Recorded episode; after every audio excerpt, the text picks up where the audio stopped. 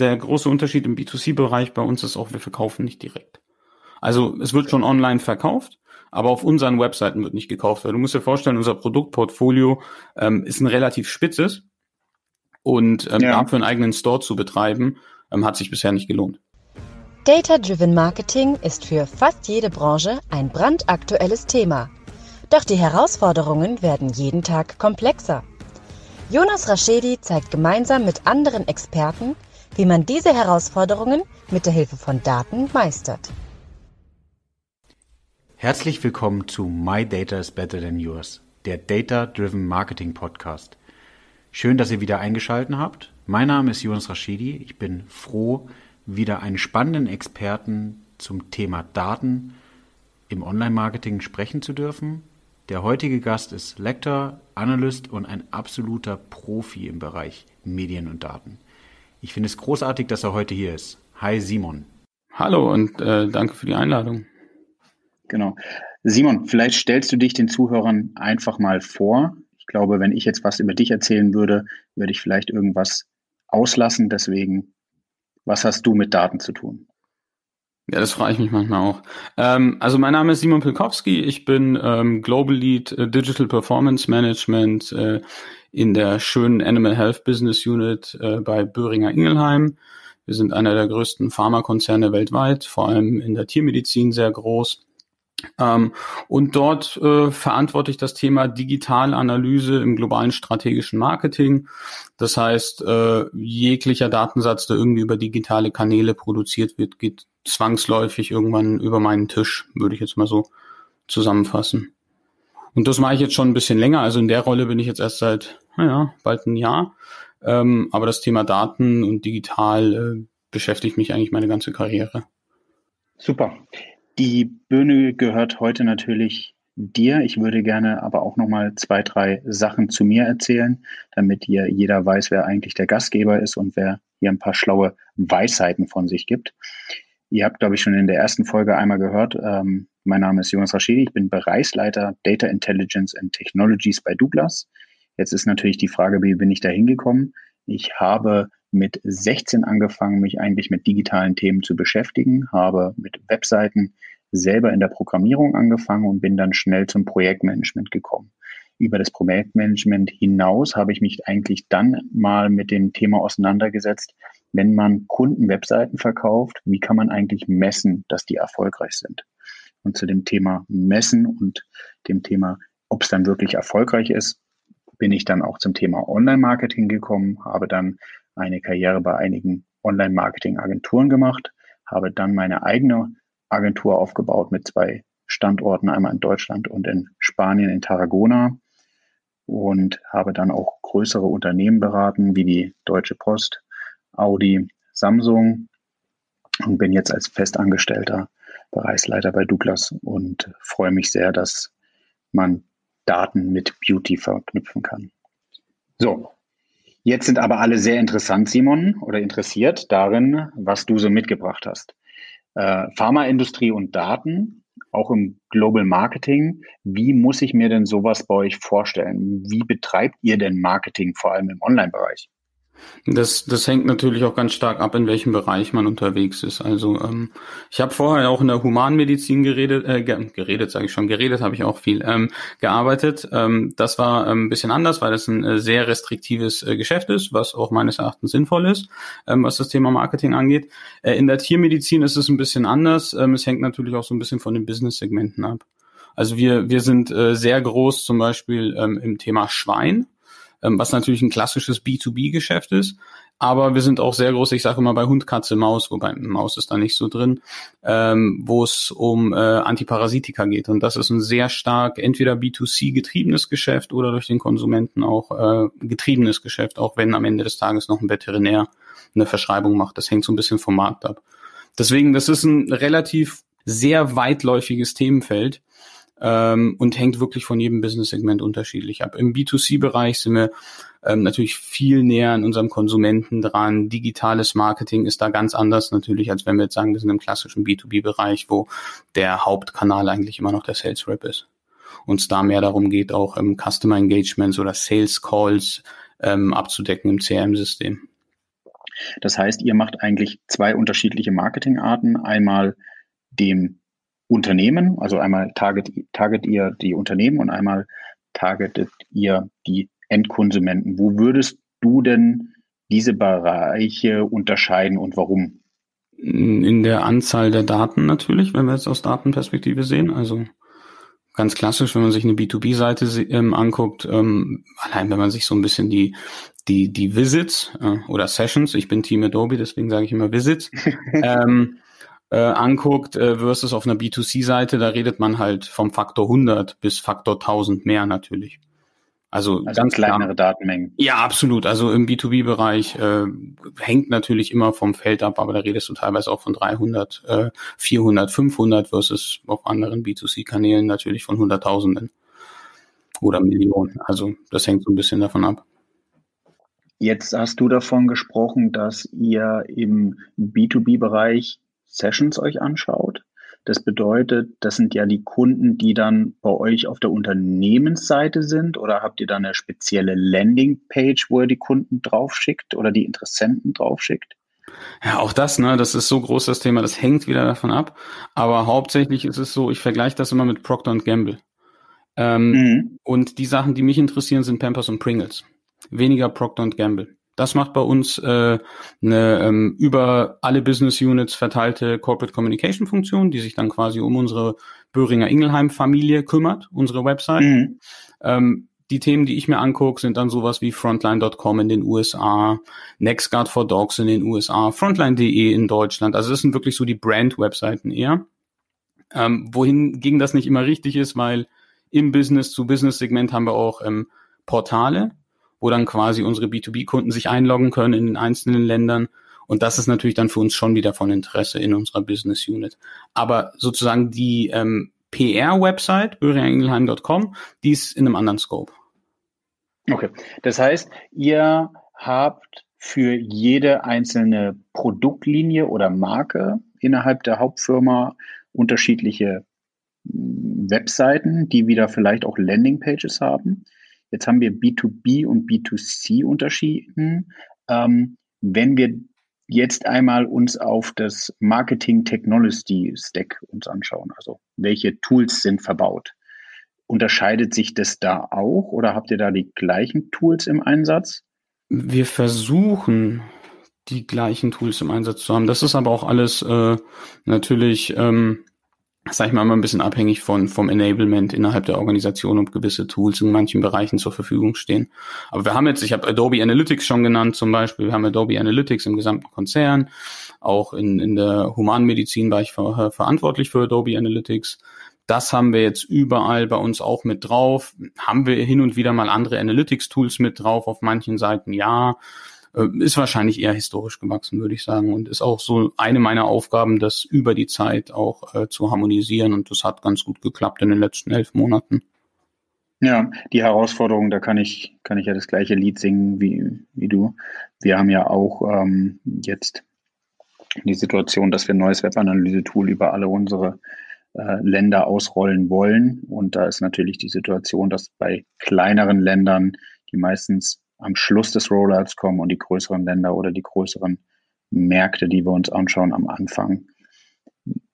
Jetzt haben wir über Adobe Analytics gesprochen. Habt ihr denn noch was weiteres von Adobe im Einsatz oder wie seid ihr aufgestellt? Habt ihr ein Data Layer, also ja, ja. Oder ein also Tech-Management-Tool? Also ja, wir haben, wir haben ein eigenes. Äh, also wir nutzen Adobe DTM, äh, ja. Ähm, sind äh, mitten in der Migration zu Launch.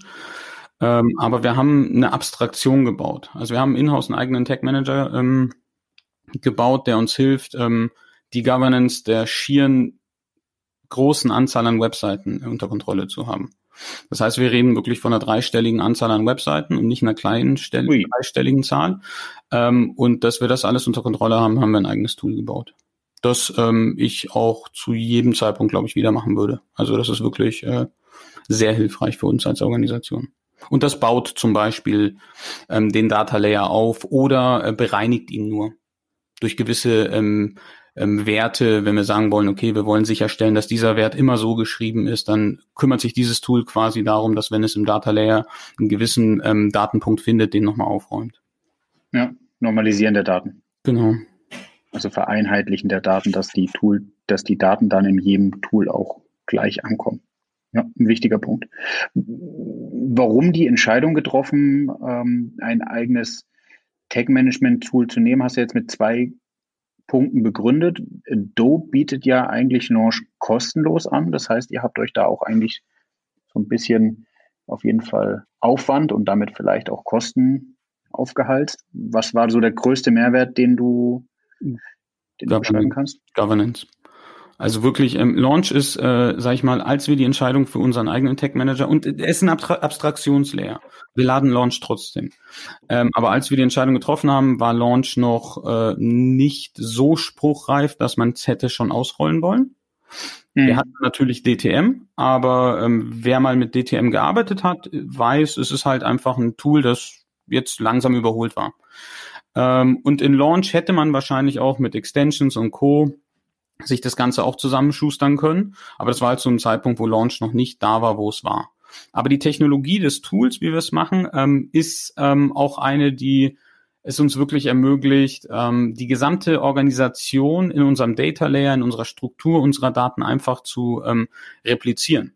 Also im Grunde genommen musst du es dir so vorstellen, wenn du den Windows Explorer hast, ne, wo du immer so eine Folderstruktur hast und ähm, du hast Subfolder. Und so ist unsere mhm. Organisation in dem Tool aufgebaut. Und irgendwo der kleinste Knotenpunkt ist immer eine Website mit ihren eigenen Pages. Und durch ja, cool. die Tatsache, wo du in dem Tag Manager bist, in welchem Knotenpunkt, werden gewisse Werte schon obtruiert. Also wenn du zu einem gewissen Business-Segment gehörst, dann müssen wir das dort nicht mehr setzen, weil es sozusagen über den Oberknoten gesetzt ist. Das heißt, das ganze Thema ähm, lebt ganz stark vom Thema Vererbung. Und das ja, macht Anreicherung der Daten. Viel einfacher für uns. Ja. Das heißt, ihr müsst der Technik eben nicht immer sagen, dass pro Webseite gewisse Standardparameter, die zwar individuell pro Webseite sind, aber allgemein gesetzt werden, für jede Webseite immer gesetzt werden müssen, sondern ihr habt euch ein Workaround gebaut. dadurch hat man natürlich die Möglichkeit, die, ich würde jetzt mal klassische IT- oder Entwicklungsabteilung zu entlasten und eure Daten trotzdem zum gewissen Punkt anzureichern. Cool. Wenn wir das jetzt einmal visuell uns anschauen, dann würde ich ja jetzt behaupten, dass der Data Layer die unterste Ebene ist. Data Layer bedeutet, da sind alle Daten drin, die von der Webseite, vom Nutzerverhalten oder von der Webseite selber beim Online-Shop ausgelöst werden. So, eine Datenschicht. Darüber liegt dann ja der, der Datenlayer, Data Layer, äh, der, das Tag Management Tool.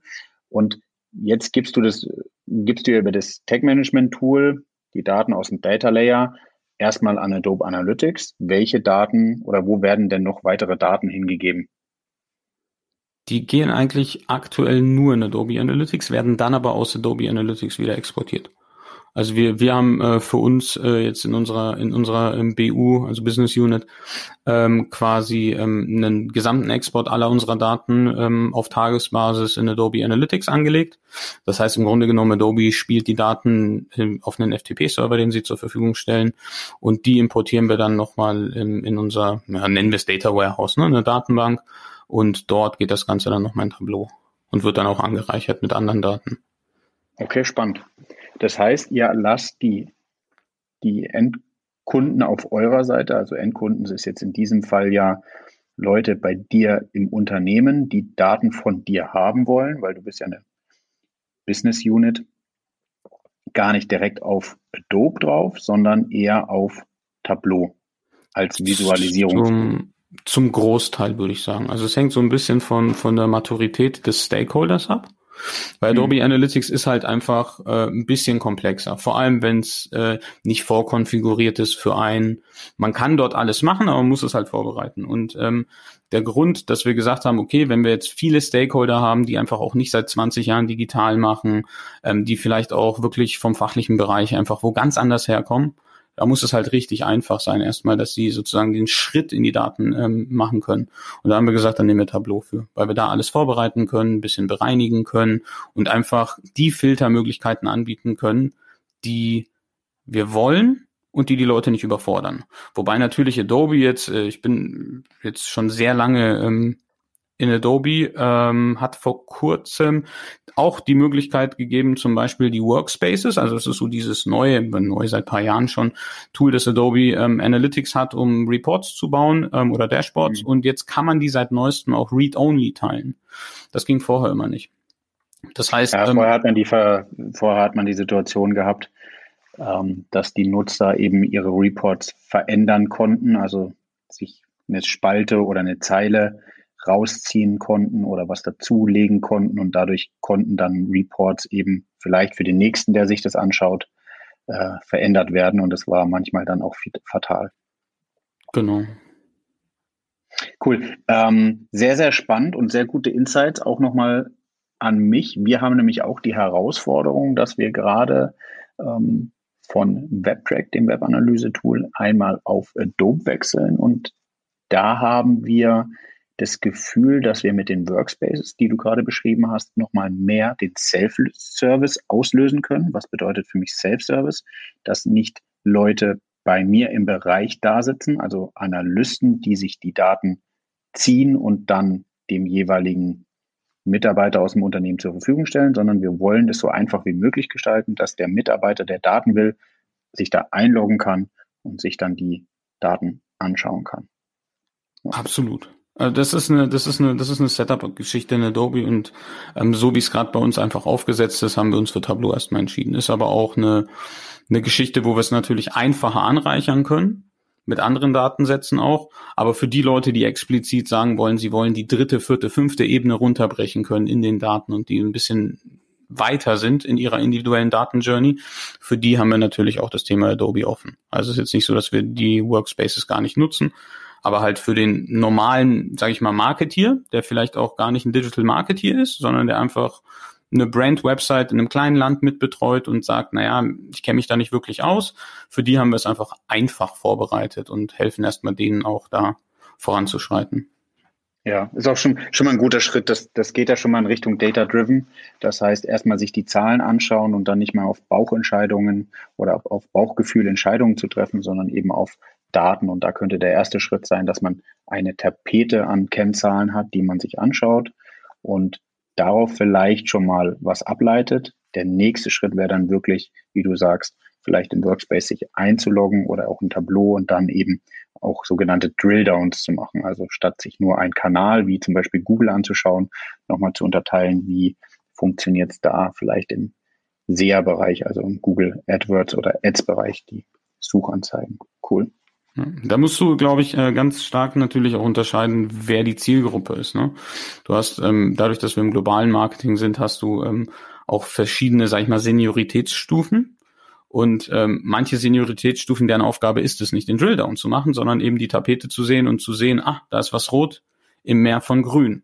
Und das, deswegen, da ist natürlich Tableau auch um einiges einfacher für uns, weil die gucken sich auch nicht nur Website-Daten an, sondern im Kontext anderer Daten, weil ähm, im, vor allem im B2B-Bereich ist es natürlich wahnsinnig schwer, ähm, eine direkte Attribution zum, zum Erfolg zu machen.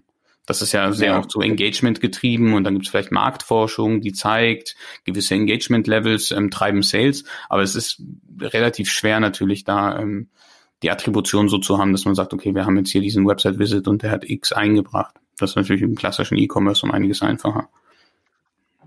Definitiv.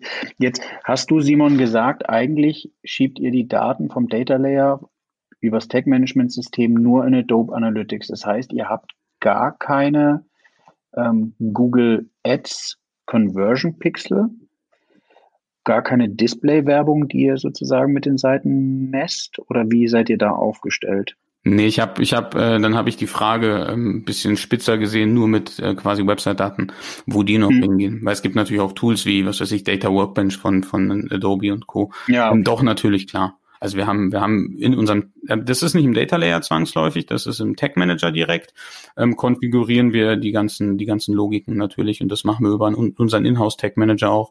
Klar haben wir Facebook Pixel, Floodlight Tags, Google Ads, alles, was man sich irgendwie so weltweit vorstellen kann, ist irgendwo implementiert die kontrolliert ihr auch? Die baut, baust du mit deiner Abteilung ein? Oder wie muss ich mir sowas vorstellen? Wird es auch wieder, also meine Frage zielt darauf hin, ist es zentral aufgestellt oder dezentral? Zentral.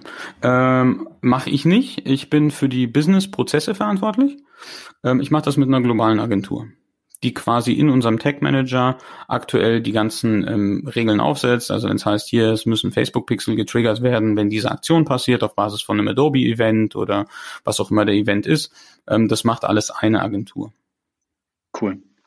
Das heißt, ihr beauftragt die Agentur, ähm, die Pixel zu integrieren. Die machten dann jetzt wahrscheinlich auch Qualitätsmanagement. Genau. Und wo laufen denn eigentlich dann diese Daten hin? Hm, du meinst jetzt die Third-Party-Pixel-Daten? Genau, also laufen die bei euch wieder ins Tool zurück? Also habt ihr dann jemanden, der vor Google Ads sitzt oder vielleicht auch die Agentur, die Google vor, vor, Google Ads sitzt? Oder du hast nämlich vorhin was Spannendes gesagt, dass man die Daten aus Adobe Analytics ja in ein Data Warehouse läuft, lassen läuft. Das, das hängt so ein bisschen davon ab, also welche, von welchen Kana Kanälen wir reden. Ähm, hauptsächlich ist es natürlich ähm, auf, auf Konzernebene so, dass meistens die, die operative Ausführung von Kampagnen machen Agenturen. Das heißt also, wir haben, wir haben eine globale Mediaagentur für unser ähm, B2C-Geschäft zum Beispiel und die steuert natürlich alle diese Kanäle aus. Das heißt ja. aber, was wir machen, ist zum Beispiel aus Google Ads. Wir haben einen globalen MCC, in dem irgendwie eine Struktur, ich glaube von 30, 40, da müsste ich jetzt lügen, ähm, Sub-MCCs drin ist. Und das Magst du kurz MCC erklären? Ähm, ich vergesse immer, was die Abkürzung heißt. Das ist quasi ein Management Center äh, für Google Ads Accounts. Das heißt im Grunde genommen, Google Ads Account ist die Möglichkeit, äh, auf der Suchmaschine von Google, aber auch im Display Network und auf YouTube Werbung zu schalten. Und ähm, der MCC strukturiert diese Accounts. Und was wir gemacht haben, ist quasi unsere Business-Organisation in unserer Business Unit neu strukturiert mit diesen MCC-Accounts. Das heißt, wir haben einen Animal Health, also Tiermedizin-Account, unter dem laufen unsere Regionen, unter denen laufen dann unsere Landesgesellschaften und dort dann die einzelnen Brands. Und die ganzen Mediaagenturen haben quasi ihre Accounts dort verbunden und wir sind dadurch in der Lage, wir werden die Platzierung der Werbung nicht machen, aber wir können uns die Daten rausziehen und die Performance überprüfen. Sehr cool. Ja, spannend wird es, glaube ich, dann ja, wenn du diese Daten, die ihr da erhoben habt, später dann vielleicht auch ins Data Warehouse laufen lasst und dann B2B, hast du ja gerade erwähnt, ein bisschen schwerer, B2C, aber spannend, an den Website-Nutzer mit einer ID, meistens dann eher möglich, wenn er gekauft hat oder irgendwas anderes gemacht hat, auch die Google Ads-Daten dran zu legen. Dann spricht man ja sozusagen vom Buzzword ähm, ein 360-Grad-Profil eines Kunden zu haben, wo man eben weiß, okay, der Kunde war schon mal auf der Webseite, hat vielleicht auch schon mal ein Kontaktformular ausgefüllt, den habe ich aber schon dreimal über eine Google-Anzeige bekommen, um dann so Themen zu sagen wie, was sind die Kosten im Verhältnis von der Aktion, die ausgeführt wird. Der große Unterschied im B2C-Bereich bei uns ist auch, wir verkaufen nicht direkt. Also es wird schon online verkauft, aber auf unseren Webseiten wird nicht gekauft. du musst dir vorstellen, unser Produktportfolio ähm, ist ein relativ spitzes und ähm, ja. dafür einen eigenen Store zu betreiben, ähm, hat sich bisher nicht gelohnt. Deswegen vertreiben wir dann über Amazon oder über externe, das hängt so ein bisschen davon Händler. ab, verschiedene Länder natürlich. In Deutschland ja. läuft das äh, klassisch zum Beispiel ähm, über Apotheken oder Online-Apotheken. Ja ich, ich sitze ja eigentlich genau in dem Boot, weil wir als Händler ähm, ja Industriepartner haben und ähm, jetzt der Industriepartner nicht zwangsweise direkt verkauft, sondern wir eben diese Daten haben und dadurch, das hatten wir ja auch schon in der Folge vorher, die ihr euch hoffentlich angehört habt mit äh, Google und Retail Media, äh, Douglas und das Retail Media Geschäft, eben auch eine Möglichkeit aufgebaut, wie dann wieder ihr jetzt Simon an die Daten kommt. Mhm. Habt ihr euch schon mal Gedanken gemacht über so ein Thema wie Retail Media? Also ähm, zu gucken, welche Händler welche B2C oder B2B-Daten haben, die ihr vielleicht noch konsumieren könntet? Na, absolut. Also, aber das hängt auch wieder von Land zu Land ab. In den USA sind wir da natürlich ganz weit vorne. Ähm, wir hatten letzte Woche, glaube ich, hatten wir äh, erst einen Call wieder mit einem ähm, großen Unternehmen in Lateinamerika zum Beispiel genau zu dem Thema. Also auf jeden Fall. Weil das sind natürlich Sachen, mit denen wir auch unsere, ähm, sag ich mal, unsere Planungssicherheit äh, verbessern können und auch äh, auf globaler Ebene so ein bisschen besser ähm, verstehen können, ähm, wie die Positionierung der Produkte auszusehen hat. Ja, ich glaube, das löste nämlich sehr gut, Simon, ist die Situation einmal zu sagen, okay, welche Daten habe ich, also die genannten First-Party-Daten, welche Daten kann ich selber erheben und auch für mein Business anreichern. Da kommt man aber in eurem Geschäftsmodell vielleicht auch relativ schnell an ein Limit. Und dann habt ihr natürlich die Möglichkeit, sogenannte Third-Party-Daten mit dazu zu holen, also die Daten, die von Dritten erhoben werden, jetzt in dem Fall Länder. Jetzt hast du was Spannendes gesagt, dass ihr nämlich ganz viel über, über unterschiedliche Länder, und bei euch ist ja noch die USA, die mitspielt, verteilt seid. Wie seid ihr denn, und ich, ich hoffe jetzt, ich, ich frage hier den richtigen, ähm, aufgestellt mit Content Management? Wie hat euch das denn pro Land getroffen? Weil wie ich merke ja, dass allein in Deutschland unterschiedliche ähm, Interpretationen sind von dem, von dem neuen Gerichtsurteil jetzt beim Planet 24. Also äh, diese, diese Anführungsstrichen nervigen Cookie-Banner, wo man ja sagt, ja alles oder ja nichts und so mhm. weiter.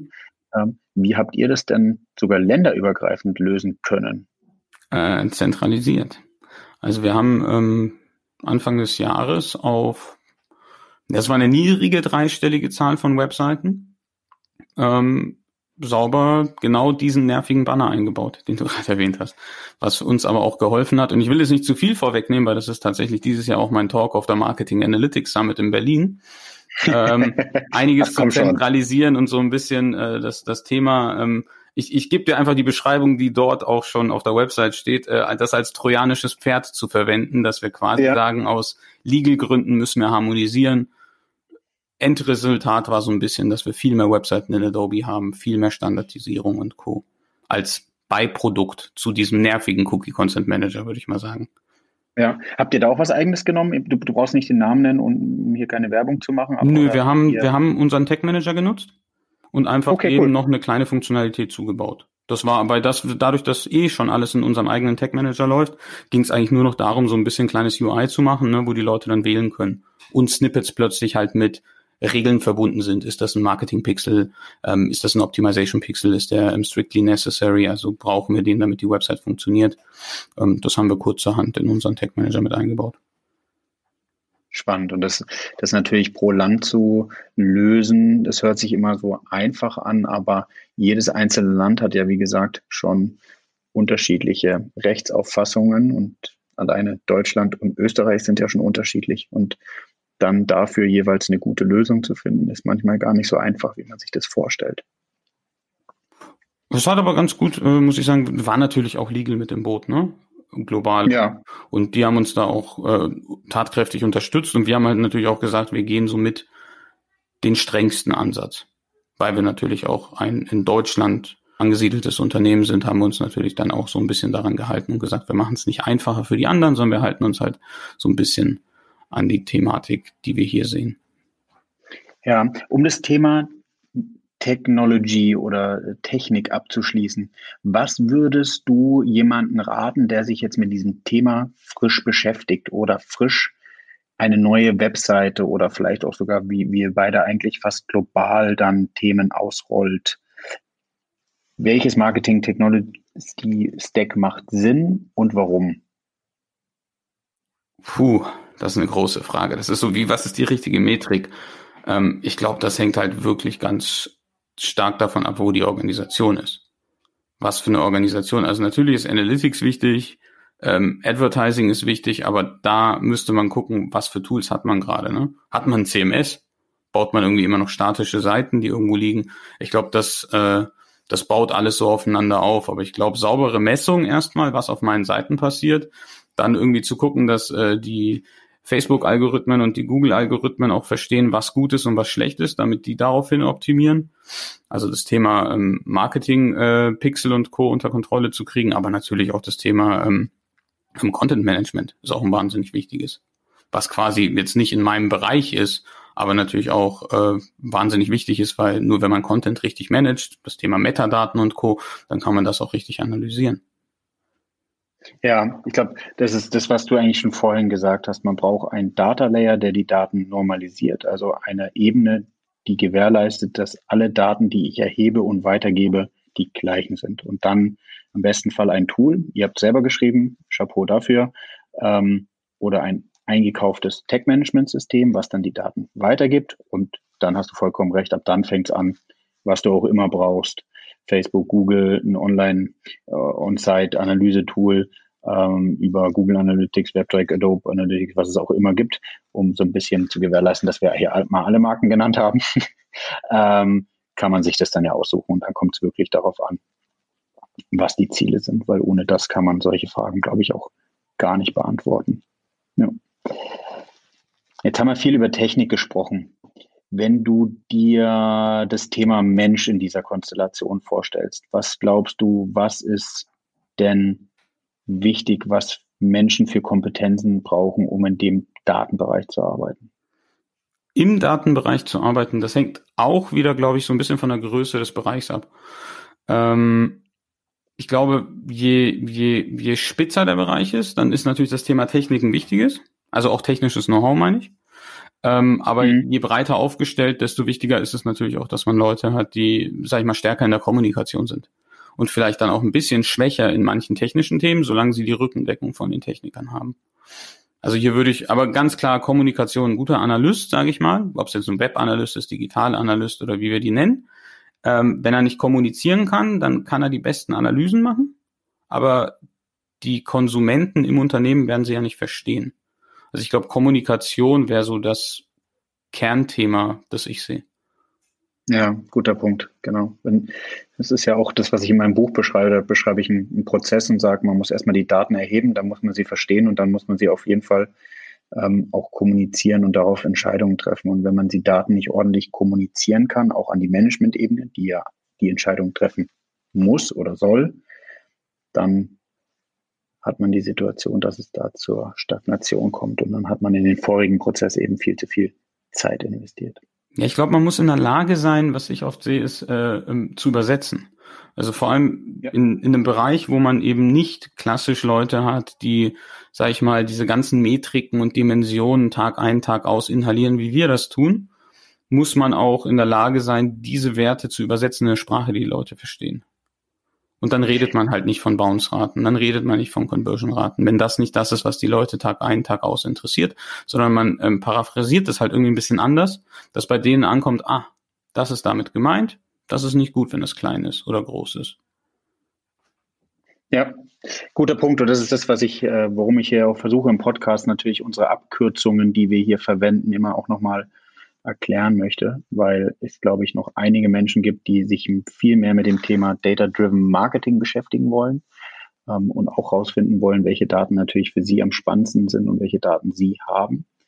Aber da sollten wir dann auch eben gewährleisten, dass wir einfach sprechen weil die, die Buzzwords, die wir immer benutzen, ja natürlich im, im Alltag sehr oft genutzt werden und dann vielleicht auch als nicht mehr so wahrgenommen werden, als ob es eine Abkürzung ist. Ja. So, wir beide arbeiten täglich mit Daten. Ich weiß nicht, wie es bei dir ist, aber ich stehe morgens auf und finde es sehr geil, dass ich mit den Daten arbeiten darf, um jetzt ein bisschen ausfallen zu werden. Ähm, was fasziniert dich denn so, dass du im Datenbereich arbeitest? Ähm, ich glaube tatsächlich ist es die Kommunikation.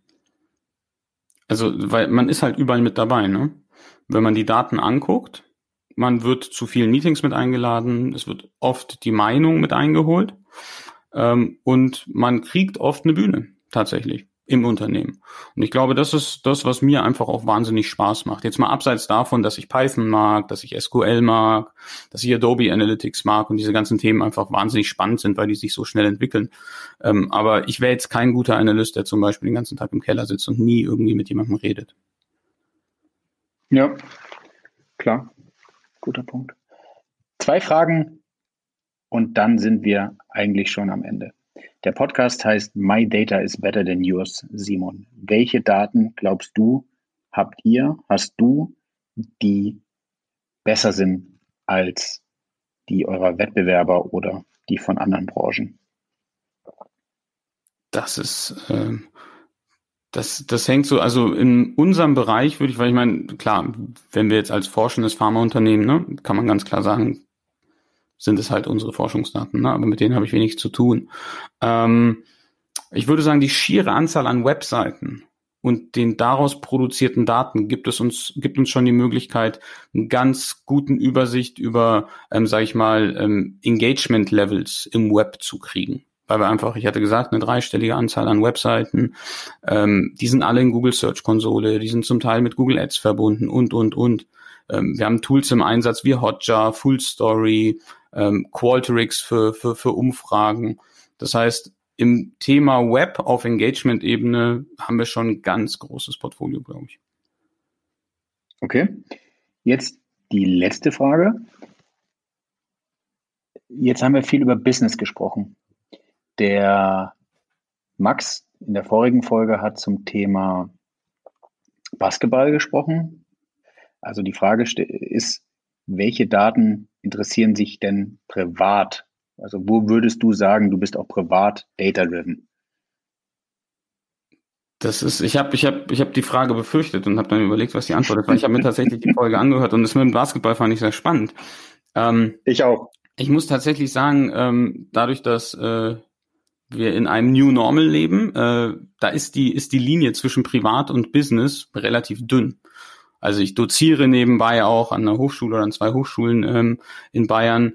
Ähm, das heißt, ich beschäftige mich eigentlich sehr viel immer mit Daten, die irgendwo im Digitalmarketing ähm, umhergehen. Ich glaube, wenn ich, wenn ich das auf mein Privatumfeld äh, umrechnen müsste, da ist es, glaube ich, meistens eher so, dass ich versuche zu sagen, ah, naja, gut, dann ist man mal offline, wenn man es mal schafft, offline zu sein und denkt gar nicht so viel in Daten. Wobei, wie gesagt, da kommt man nicht raus. Wenn man Nachrichten guckt, irgendeine Statistik bekannt gegeben wird, dann bin ich eigentlich relativ oft so, dass ich dann nochmal mein Handy rausnehme und sage, stimmt die Zahl, wo kommt die her, wie ist die definiert, wie ist die erhoben? Das heißt, man kommt aus der Rolle nie richtig raus, glaube ich. Aber ich habe nicht so ein cooles Beispiel wie den Basketball. ja, das, das Beispiel hat äh, Max schon gut für sich geclaimt, das muss ich echt sagen, ja. Okay. Wir sind am Ende angekommen. Ich glaube, mit 36 Minuten haben wir jetzt auch den Zuhörern genug Zeit gegeben, einmal in deine Themen einzutauchen. Ich kann gerne in die Show Notes dein LinkedIn-Profil verlinken. Dann können Fragen gerne an mich oder auch an Simon gestellt werden. Du darfst gerne am Ende nochmal einen Satz sagen, um das Thema hier abzuschließen. Ich, ich, ich nehme den, den ich immer nehme. Um, Analytics is not a tool, it's a process. Und ich glaube, das nice. müssen die Leute langsam verstehen, dass es nicht um Tools geht. Ja, es wird nicht der Big Bang kommen, sondern äh, es wird ein Prozess sein, den wir etablieren müssen. Und wir sollten täglich an uns selber und auch am Business arbeiten. Und dafür helfen Daten, Simon. Vielen, vielen Dank von deiner Seite, also an dich. Und äh, vielen Dank an die Zuhörer, die bis hierhin durchgehalten haben. Danke sehr. Ciao. Mehr vom Podcast? Abonniere My Data is Better Than Yours und bewerte ihn gerne.